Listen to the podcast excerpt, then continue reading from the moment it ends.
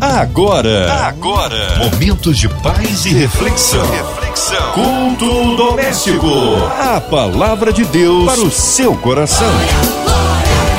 Com Márcia Cartier. Deus é tremendo, só Ele honra, glória, louvor e majestade. Aleluia. Hoje com a gente, nosso pastor Samuel Soares, da Assembleia de Deus em Bom Sucesso. A paz, pastor Samuel. Muito boa noite, graça e paz da parte de nosso Senhor Jesus Cristo. Aqui quem vos fala é pastor Samuel Soares e é uma grande alegria poder estar de volta para participar com você que nos acompanha, que nos ouve aqui pela 93 FM de mais uma edição do Culto Doméstico.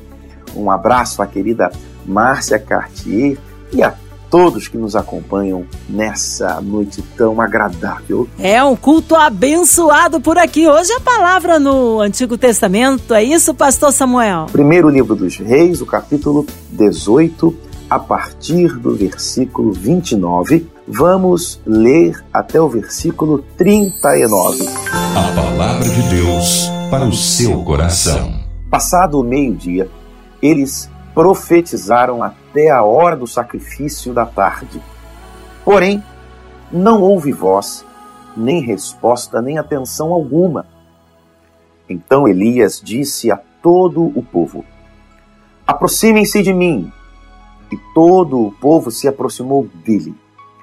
Elias restaurou o altar do Senhor, que estava em ruínas pegou doze pedras, segundo o número das tribos dos filhos de Jacó, a quem tinha vindo a palavra do Senhor, dizendo: O seu nome será Israel.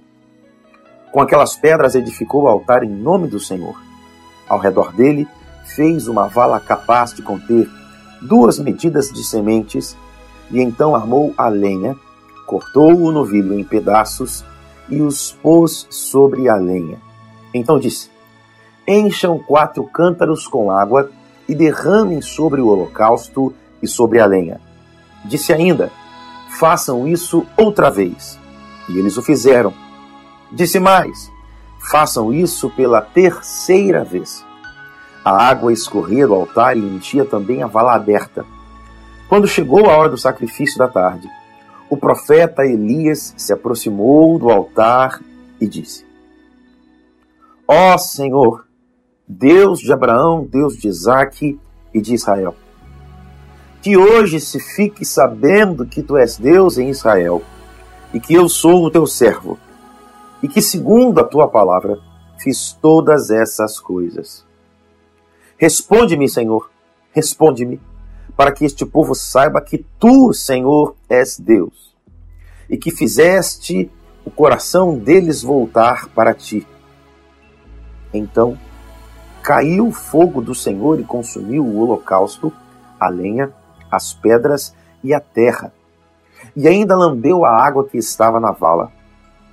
Quando o povo viu isso, todos se prostraram com o rosto em terra e disseram: O Senhor é Deus, só o Senhor é Deus. Nossa leitura, primeiro livro dos Reis, o capítulo 18 lemos do versículo 29 até o versículo 39. Meus irmãos queridos, essa passagem no livro dos Seis é muito conhecida. Temos esse episódio em que o profeta Elias toma uma atitude e convida, convoca para que pessoas venham e possam, de uma vez por todas, tomar uma atitude, tomar uma decisão. Elias está absolutamente incomodado com, com pessoas que, em um momento, vão dizer algo e depois, num momento mais à frente, vão fazer, realizar coisas tão distantes daquilo que haviam dito há um tempo atrás. Elias está incomodado com pessoas que não conseguem levar a fé com seriedade, com pessoas que não conseguem ter determinação e foco, que não conseguem ter compromisso e aliança. Pessoas que serão simpatizantes, pessoas que serão amigas, pessoas que serão próximas, mas pessoas que não serão praticantes, pessoas que, por algum motivo, no momento de decisão, não saberão o que escolher. É claro que Elisa está falando com pessoas que já sabiam acerca de Deus, já conheciam a Deus. O que o que Elias decide fazer é de uma vez por todas convidar, convocar todas essas pessoas. Um grande anúncio, uma grande convocação para um dia específico, para um momento específico, para que essa questão fosse resolvida, para que essa questão fosse, de uma vez por todas, abordada de maneira definitiva. O que Elias quer é uma definição. Perceba, o que o profeta Elias quer é uma definição. Quantos de nós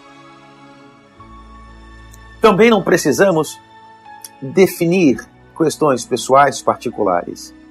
Quantos de nós também não precisamos nesse tempo, tomar uma posição semelhante à de Elias. De deixar as coisas claras e, e por fim, tomar uma definição como, olha, é essa aqui que eu vou que eu vou tomar para mim, vou seguir a partir desse momento adiante nesse propósito. Algumas coisas são necessárias, algumas coisas foram necessárias também nessa narrativa que acompanhamos nesse culto doméstico no primeiro livro dos reis. Curioso que a proposição que Elias faz acerca desse desafio de, olha, vamos é, convocar os profetas de Baal, vamos convocar o povo e vai haver aqui um tempo para que os profetas de Baal desenvolvam um ritual, um culto, da maneira como eles entendem que é adequada. E o objetivo é que haja uma resposta da parte do Deus deles. Um altar precisa ser então colocado, mas é, é muito bom notar que Elias evita qualquer contato com o altar que está associado a Baal. Olha, você faz o seu aí do seu lado, edifica o seu aí, cultue do jeito que você entende, faça o que você ah, entende que é preciso, que é necessário, e tome o tempo que você precisar. Ah, é, não há qualquer tipo de associação entre o que Elias está querendo fazer e aquilo que os profetas de Baal farão. Elias evita qualquer contato com aquele altar. Passado o tempo, agora já estamos na parte da tarde. Diz o texto bíblico que até a hora do sacrifício da tarde foi a vez dos profetas de Baal. Quando aproxima-se então a hora do sacrifício da tarde, aquele sacrifício que aconteceria no templo, então agora é a vez de Elias. E diz o texto que Elias, logo de início, na sua vez, na sua oportunidade, perceba que há uma grande quantidade de pessoas que observam cada movimento, cada palavra, que observam cada gesto, que observam o procedimento, testemunhas. Diz a narrativa bíblica, o texto bíblico, que a primeira coisa que Elias faz é restaurar o altar do Senhor. Primeira colocação que poderíamos fazer: o altar do Senhor precisa ser restaurado? Deus, aquele que sustenta as estrelas no firmamento, aquele que põe ordem em toda a natureza, em toda a criação, ele não seria capaz também de conservar seu altar? Embora esse altar receba o nome de altar do Senhor, esse altar não está no céu, esse altar está na terra. Esse altar não é utilizado pelo próprio Deus, esse altar é utilizado pelo povo de Deus, esse altar é utilizado pelas pessoas que servem, que seguem e que cultuam a Deus. Então, ainda que tenha o nome de altar do Senhor, o ato de restaurar é do homem. Deus é aquele que estabelece, Deus é aquele que proclama, Deus é aquele que decreta. A primeira ação sempre nasce em Deus as palavras que dizemos, os louvores que entoamos, as ofertas que apresentamos, tudo tem sua origem em Deus. Há um texto belíssimo nos Salmos que diz: o, o, o louvor, o teu louvor virá sobre nós no meio da congregação, ou seja, mesmo as palavras que dizemos, a inspiração do nosso coração não nasce no nosso coração, nasce em Deus. A ação do Espírito de Deus nos move, nos atrai, nos quebranta, nos comove. O altar é do Senhor, mas na verdade o altar está na terra. E é preciso que homens e mulheres tomem essa primeira decisão. Eu preciso restaurar. Restaurar o, o meu altar. O altar em que eu ofereço culto. O altar em que eu ofereço adoração ao Senhor. Esse altar estava em situação de necessidade de restauração, precisamente pela ação do rei e da rainha de abandonarem o culto ao Deus Todo-Poderoso, verdadeiro, a Jeová, o Deus Criador, e passarem a adorar a Baal. Então, a primeira coisa que Elias decide fazer, se propõe a fazer e realiza aos olhos de todas aquelas testemunhas é uma lição, o primeiro aprendizado. Em primeiro lugar, é preciso pôr coisas em ordem. Em primeiro lugar, é preciso restaurar o altar do Senhor. Ele não tira isso de um lugar qualquer. Diz a narrativa bíblica que ele pega 12 pedras com representatividade. Essas pedras representam as 12 tribos de Israel. Você sabe que nesse momento os reinos, perceba o plural, os reinos já são dois. Os reinos estão divididos. Há o reino do norte e o reino do sul. Inicialmente não era assim. Mas agora é a realidade, é a divisão. Importante também observar o lugar que Elias decide fazer esse encontro. Elias escolhe o lugar chamado Monte Carmelo para o lugar desse encontro. Note uma informação importante para nós. O Monte Carmelo fica perto da fronteira entre Israel e a Fenícia. Me parece um lugar perfeito para que se tomem decisões. Me parece um lugar perfeito para que se façam escolhas. Esse limite, essa fronteira. Olha, até aqui é Israel. A terra que Deus escolheu, a terra que Deus prometeu, a terra que Deus abençoou. A partir desse limite para lá, deixa de ser Israel, deixa de ser a terra da bênção e agora é um outro território. Elias convoca esse grande encontro, esse grande ajuntamento e diz: Olha, a gente está aqui na fronteira. Hoje será o dia em que pessoas terão que decidir.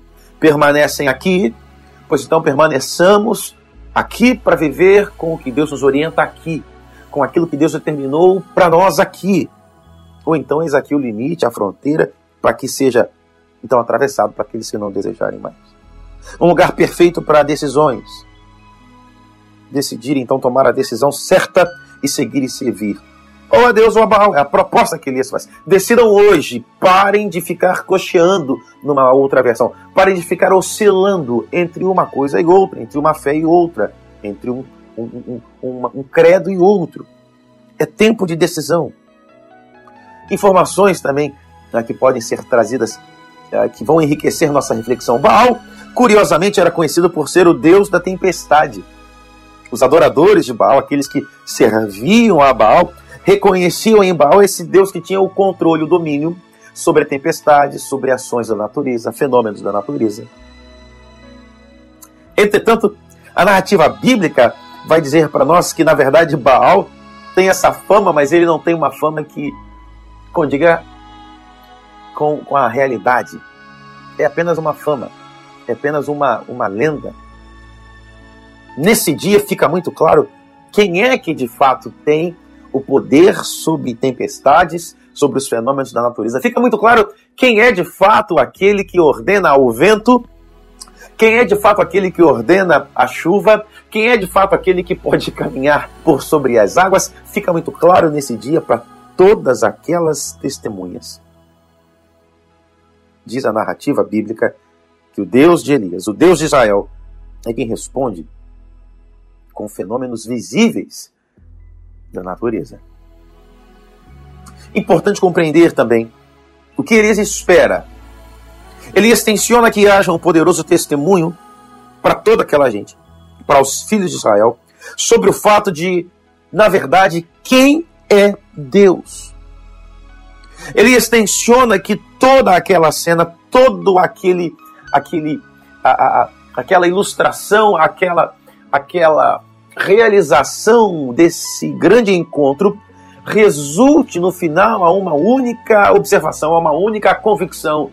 vimos, testemunhamos, damos nossa palavra. Deus é Deus dos céus. Deus é o Deus de Elias. Deus é Deus de Israel e não mais Baal. Elias quer que haja essa constatação, esse testemunho.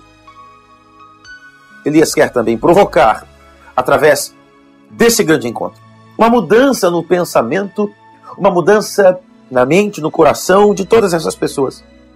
Elias deseja que, a partir daquele momento, surja no coração daquelas pessoas contrição, arrependimento, que resulte em conversão ao Deus Todo-Poderoso. Quatro pontos para a gente encerrar essa nossa reflexão. Primeiro ponto, essa narrativa explica para nós, deixa para nós, nos ensina que é preciso restaurar o altar antes de qualquer outra coisa. Restaurar o altar é preciso.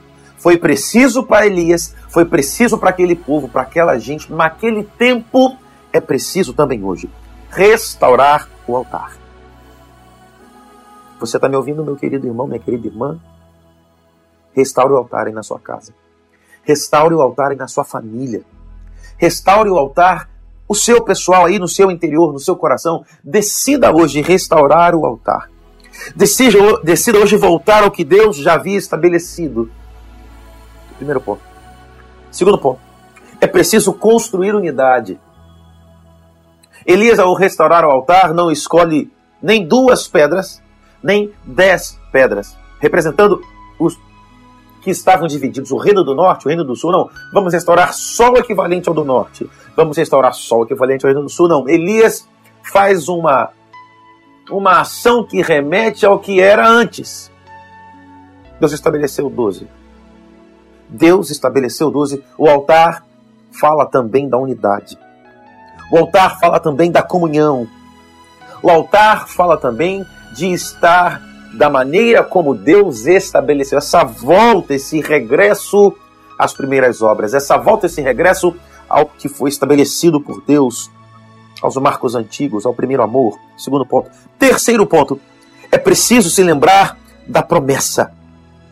Quando o profeta Elias começa a sua oração, diz o texto bíblico no versículo 36. Quando chegou a hora do sacrifício da tarde, o profeta Elias se aproximou do altar que já estava restaurado e disse: Ó Senhor, Deus de Abraão, Deus de Isaac, Deus de Israel. Elias faz questão de mencionar em sua oração, em seu clamor, em sua prece, que Deus permanece sendo Deus, o Deus que acompanha gerações, o Deus que não abandona, o Deus que permanece com seus olhos sobre os seus, o Deus da aliança, o Deus da promessa. Deus que fala, garante e cumpre, vela para cumprir a sua palavra através do tempo, através da história. Deus de Abraão, Deus de Isaac, Deus de Jacó. Então, reflita comigo aqui, vamos recapitular. Primeiro ponto, é preciso restaurar o altar, é preciso voltar ao que Deus já estabeleceu. Segundo ponto, é preciso construir unidade. Doze pedras, doze tribos, o Estado original, a aliança original, a promessa original, voltar à unidade. Terceiro ponto, é preciso se lembrar da promessa. Deus de Abraão, Deus de Isaac, Deus de Jacó, o Deus que falou ao longo da história, que agiu e moveu ao longo da história, o Deus que age e se move ainda hoje. Falar sobre a promessa. E por fim, o quarto ponto. Aqui encerramos nossa reflexão. É preciso tomar decisão. Tomar a decisão certa. Tomar a decisão correta. Tomar a decisão por Deus. Aleluia, glórias a Deus, Ele é tremendo, Deus é fiel, palavra que edifica, palavra abençoada. Mas neste momento é momento de oração e nós queremos incluir você, ouvinte amado, que está aí ligadinho na 93 FM, sozinho acompanhado com a sua família, ou no trabalho, no seu carro, em qualquer ponto do Rio, Brasil, mundo, aonde quer que você esteja. Sinta-se incluídos nesta oração, talvez encarcerado no hospital, numa clínica, talvez você com o coração dilacerado, com o coração enlutado, que o Senhor possa restaurar aí suas emoções, incluindo também toda a equipe da 93 FM, nossa irmã Evelise, Marina, André Mari Família, Cristina Xista Família, nosso irmão Fabiano e toda a família. E ainda também nosso pastor Samuel Soares, Vida, Família e Ministério, nossos pastores, nossas igrejas missionárias em campo.